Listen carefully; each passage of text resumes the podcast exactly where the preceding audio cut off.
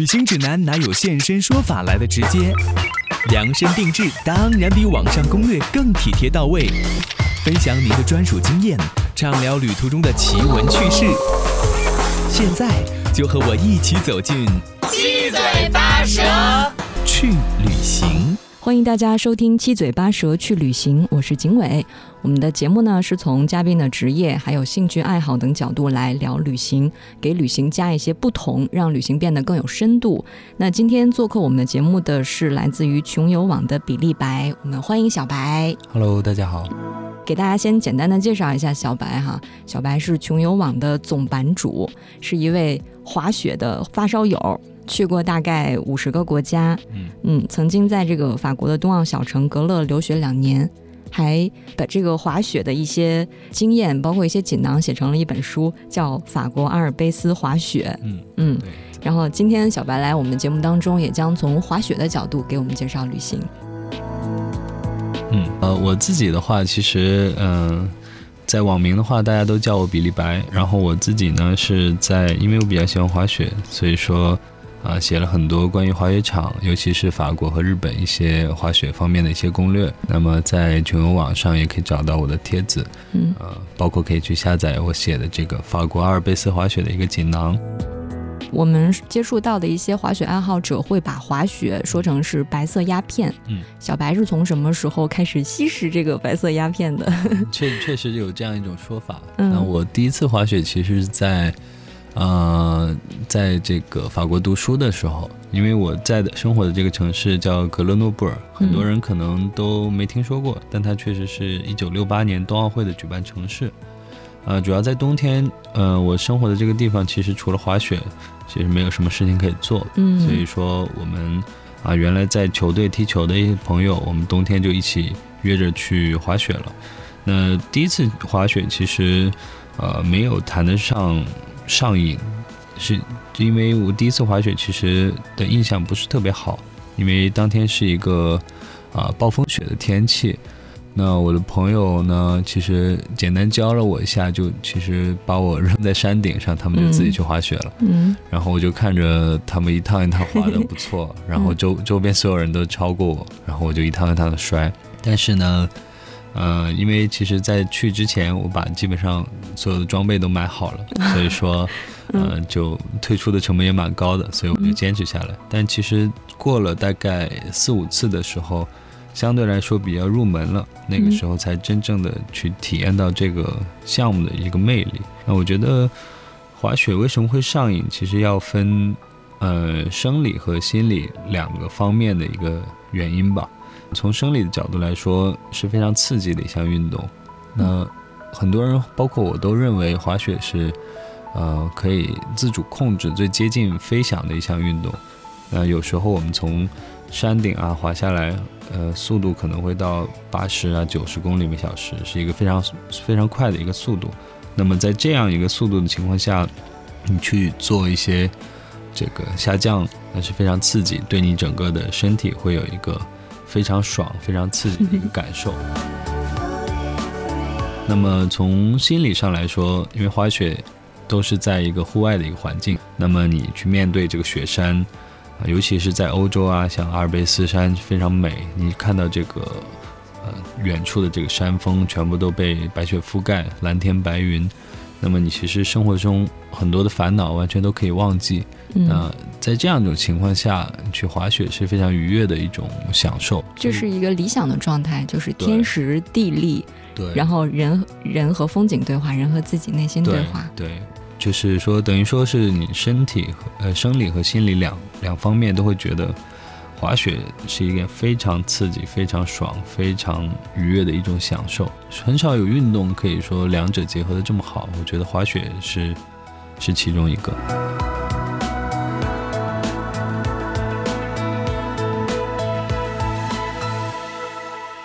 但是你也说，如果没有一个好的老师带，嗯，你朋友把你扔在那儿，嗯然后就就你也是最开始体验不是那么好。对，所以我我体嗯验也不是特别 好，我去了两次都没有好的老师带，然后摔得很惨。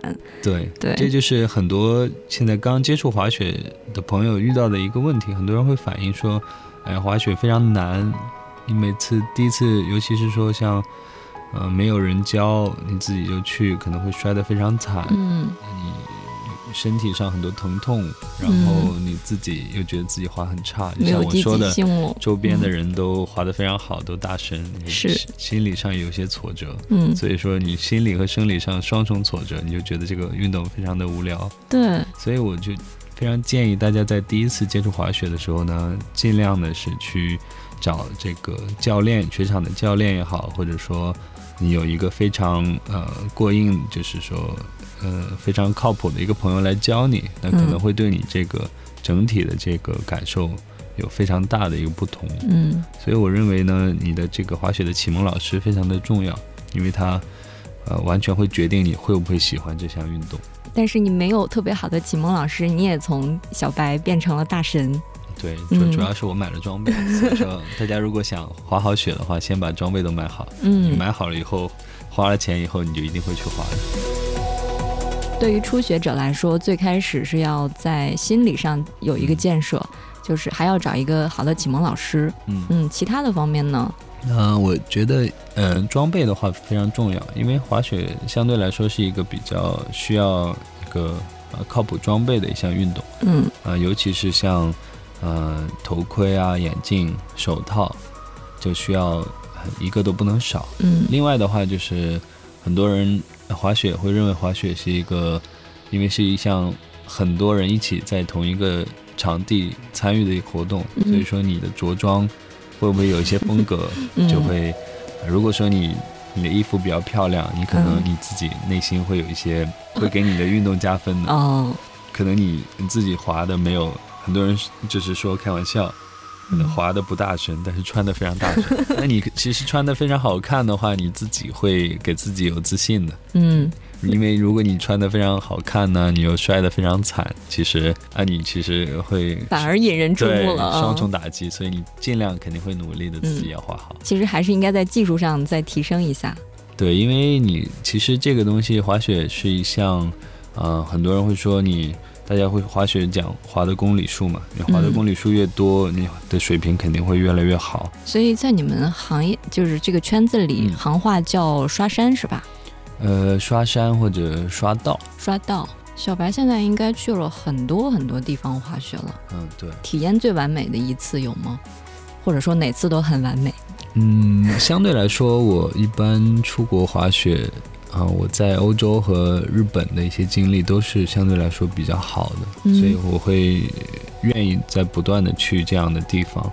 相比之下，其实可能在国内的话，滑雪，嗯，只是更更多的我看重它是一项运动，所以说更专注于滑雪本身。对，出国的话可能会结合一些旅行啊，或者说一些文化方面的一些体验。We'll do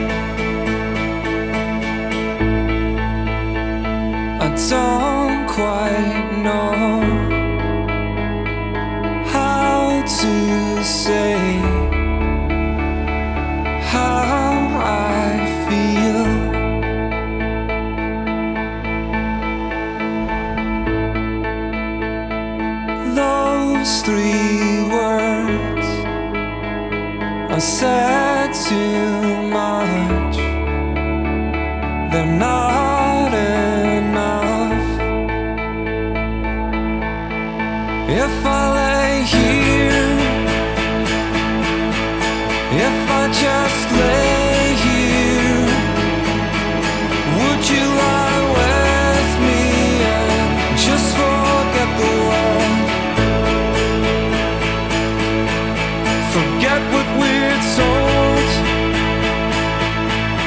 before we get too old show me garden that's burst in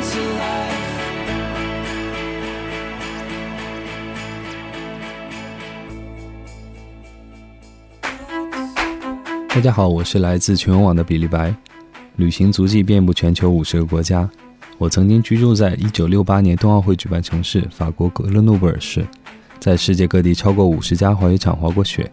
目前我正在满世界测评滑雪场，希望能给大家带来更多的滑雪旅行攻略。CRI 环球旅游广播给旅行更多可能，希望大家可以爱上滑雪，可以更多的体验出境滑雪的乐趣。现在滑雪在你生活里占一个什么样的比重呢？呃，我觉得滑雪现在呢，在基本上冬天会占到我可能百分之百的比重。冬天全部都是在外面滑雪，对，会尽量的有时间会在滑雪。每天会刷多少公里呢？不一定，因为我觉得滑雪是一个需要量力而行的事情。如果说你的身体今天状态很好，或者很多朋友一起，可能你会。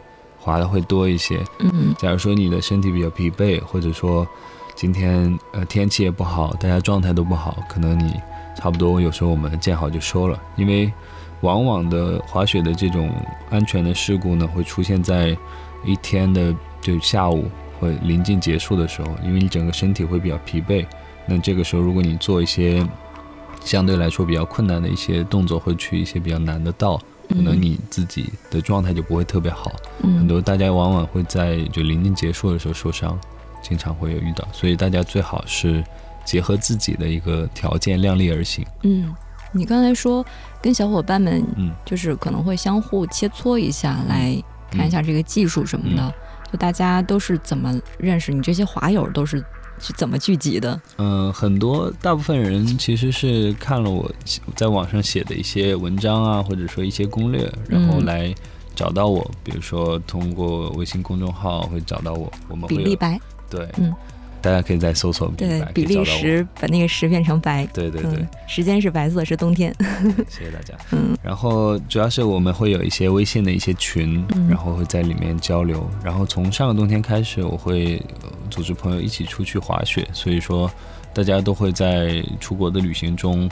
会有更深刻的一些了解，然后很多朋友呢，我们其实冬天接触的会比较多，因为到了夏天，夏天，夏天很多人不滑雪就找不到他，就不联系吗？对，但是我们有些朋友会在一起做一些别的运动，比如说像骑马啊，或者说啊徒步啊、露营啊，或者有时候可能会平时小聚一下这种。嗯，大家都是一群什么样的人？他们有什么特点吗？嗯嗯，其实大家从事的工作都。各不相同，嗯，然后你的一些背景啊或年纪其实也都有，但是其实说到共通，一个是大家都非常的热爱滑雪这项运动本身，再有的话，其实性格都非常好，都是喜欢玩的朋友，嗯，但这个玩我认为是非常褒义的，不是说你不 是玩玩满脑 满脑子只有玩，嗯，因为大家都有自己的工作，那么其实是在享受生活，呃，每个人都有一个非常积极的一个心态，而且。大家都非常有意思，非常有趣。嗯，有没有反差特别大的？比如说他本身的工作很枯燥，但是他在滑雪这件事情上，嗯，反而变得很有意思，跟你们聊天也很好玩。嗯，我的群里其实有很多不同，大家做不同的工作，有的可能是自己创业。有的可能是做投资啊，有的可能是这个企业里的这种高管，有的可能就是普通公司的职员，还有像我有朋友是演员。哦，那其实大家的反差都非常大。但是其实无论你在平时中做的是什么工作，但是你到了这个雪场里，因为你换上自己的雪服，呃，没有人知道你这个雪服和雪镜背后。到底是怎样一个职业？大家能看到的只是你在雪道上或者在雪场里那个样子，滑雪的样子。所以说，大家非常的每次到了雪场都非常开心。对，嗯，可能那个才是大家最真实的一个状态。你们你们会聊那些就是跟滑雪有关的一些话题？平时在群里会会有聊，比如说像一些滑雪的目的地啊，或者说一些。啊，滑雪的装备啊，嗯，或者说一些一些新的一些动态，都会都会聊一些。通常你们会怎么去选这个滑雪的目的地呢？啊，一般来说都是我选，因为你是现在满世界测评这个呃对，因为大家大家比较相信我，嗯，你一般都会从哪些方面来考虑？嗯，我一般衡量一个雪场，可能会首先最重要的，我们都会关心它的雪质如何。那么其次可能是它的一些交通是否便利，嗯以及配套的设施是不是完整。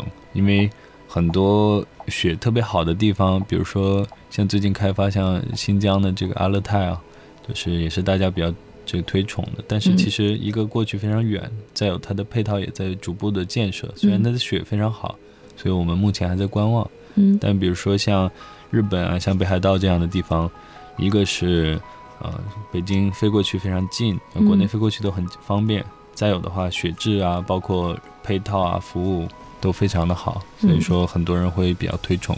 雪质其实主要就是考虑天然雪会好一些。对，嗯一基本上在国外很少有人造雪，嗯，但是国内可能没有那样的天然的条件，对，尤其是。北京周边，像这个崇礼，嗯，对，虽然马上要开冬奥会，但是其实还是以人造雪为主。所以他们呃这些雪场只能满足你们日常的这个热身。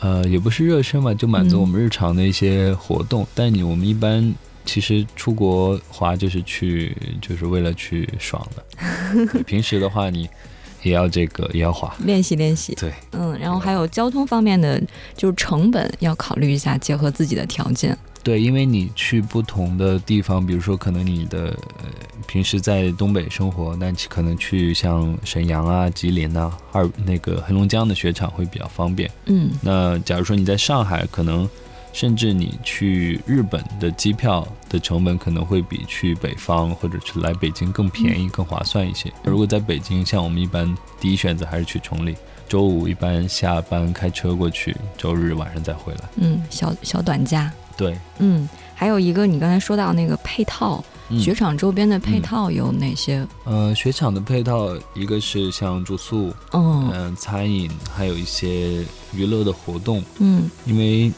尤其在欧洲吧，这个欧洲的人，包括欧美，他们会比较喜喜欢这个叫 après ski，就是滑雪之后干什么？他们可能会有像去酒吧、泡个温泉泉啊，嗯或者说一些啊做个 SPA，、啊嗯，或者说很多像法国有一个非常著名的叫三山谷的一个雪场，其中一块呢，它是有非常多奢侈品店，买买买。对。嗯包括它还有很多米其林餐厅，哦这个是非常受这个就是欧洲有钱人的一个青睐的。嗯嗯，嗯，对于像欧洲那边的滑雪旅行吧，应该是很普遍的，就像我们嗯去健身房跑一次步。或者去打一次球这么简单，因为他们有那个天然的条件嘛。当然没有那么方便，但是相对来说还是比较方便的。他们的这个、嗯这个叫滑雪假期，基本上是一个什么样的一个程序？呃，一般像我对法国最了解，那一般法国人从十二月份到三月是一个比较热门的做滑雪旅行的一个一个时间段。嗯那首先会有一些旺季，比如说像圣诞的假期，啊、元旦，包括像法国，他们冬天都会有呃不同的人群会有一周的这个冬假，嗯那么会用来滑雪旅行。他们会选定一个雪场啊，选定一个房子，那基本上就滑一周雪，非常嗯简单。如果女生不喜欢滑雪，还可以买买买。对，像这个富人去了那边，那可能这个可能就滑一下，然后就开始这个休闲啊、购物啊、嗯享受美食。嗯，但是他们也可以就是体验一下滑雪，作为初学者。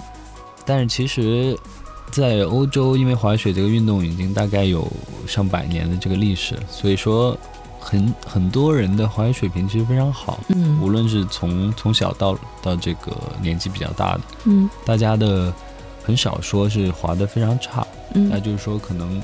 只有说好，或者说更更好、非常好这样的级别，嗯。但是大家人可能上了年纪以后，可能就是对于滑雪的一个需求不一样，可嗯能呃年轻人会喜欢刺激啊，去一些像公园呐、或者说一些比较难的一些道外，可能去追求刺激。那嗯上了年纪之后，可能就享受一下在在雪道上面滑一滑这种感觉。嗯小朋友可能说更多的是在学习。对不同的人对滑雪现在有一些不同的需求。那对于我们现在周围的人来说，我们中国人，嗯嗯，滑雪应该是一个新兴的一个运动了，或者近几年才兴起的。对，嗯，现在是一个，据你了解是一个什么样的状况？有什么问题？中国其实有个特色，就是我们做什么事情都非常快，因为嗯我们起步晚，但是因为其他国家这个滑雪这个文化已经有上百年的这个历史，所以说我们在追赶起来是非常快的。但是其实啊、目前呢，可能更多的人还停留在这个运动的竞技层面的本身，但其实关于滑雪的文化，包括滑雪的一些生活方式的这样的这样的一些呃其他的元素，正在不断的在被我们接受。嗯像很多朋友以前会觉得滑雪就是去滑雪场滑完就走了，但其实像我刚才说的这个滑雪之后干什么，包括比如说可能你在滑雪中啊的一些体验呢，也是非常重要的。无论是这个设备，包括像一些缆车啊，包括像啊、滑雪的一些餐饮啊，或者说一些住宿，我记得你之嗯前好像提过，说在欧洲滑雪午餐是比较，就是在法国那边好像中午就是薯条和嗯汉堡，然后在意大利还是哪里是披萨，对，然后在西就靠近西班牙那个地方就有海鲜饭。